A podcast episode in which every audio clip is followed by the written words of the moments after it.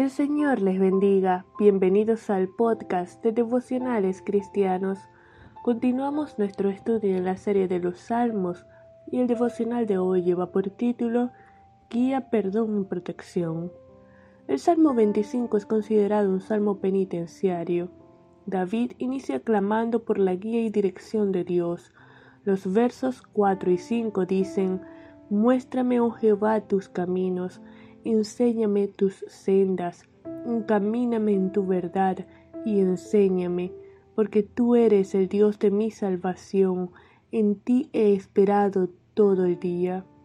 Necesitamos la instrucción de Dios para andar en su verdad, en su buena voluntad agradable y perfecta, para que lo cojo no se salga del camino, sino que podamos caminar cada día de su mano en su presencia, porque todas sus sendas son misericordia y verdad.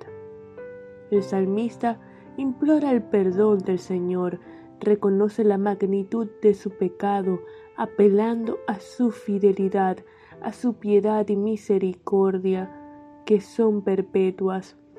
En una oportunidad leí que el concepto que tenemos acerca de nuestro pecado está determinado por la comprensión acerca de la santidad de Dios.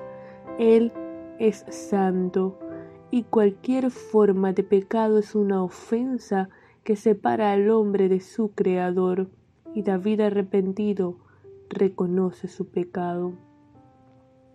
Hemos de unir nuestras voces y corazones al salmista, humillados pidiendo al Señor que perdone lo grande de nuestro pecado, por amor de su nombre, por sus bondades y muchas misericordias, porque la comunión íntima de Jehová es con los que le temen, y a ellos hará conocer su pacto, como dice el verso 14, que el Señor nos conceda el crecer en temor reverencial, en integridad y santidad ante su presencia. Mis ojos están siempre hacia Jehová, porque Él sacará mis pies de la red.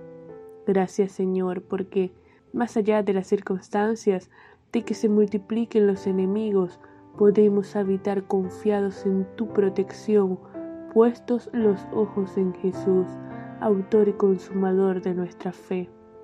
Ante un mundo que crece en maldad, necesitamos clamar por la guía y protección divinas, reconociendo que solo no podemos, implorando la obra santificadora del Espíritu, siendo favorables a tal obra, humillados ante su presencia pidiendo perdón, para que integridad y rectitud me guarden, porque en ti he esperado. Vamos a orar. Señor, te alabamos, te bendecimos, te glorificamos, porque solo tú eres digno. Te pedimos, Señor, perdón por nuestros pecados, que la sangre de Cristo nos limpie de todo pecado Señor, guía nuestros pasos.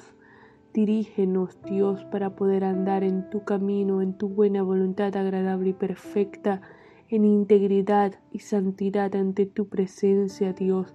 En el nombre de Jesús, que tu protección sea para con nosotros, que podamos vivir con los ojos puestos en Jesús, autor y consumador de nuestra fe. En el nombre de Jesús, amén.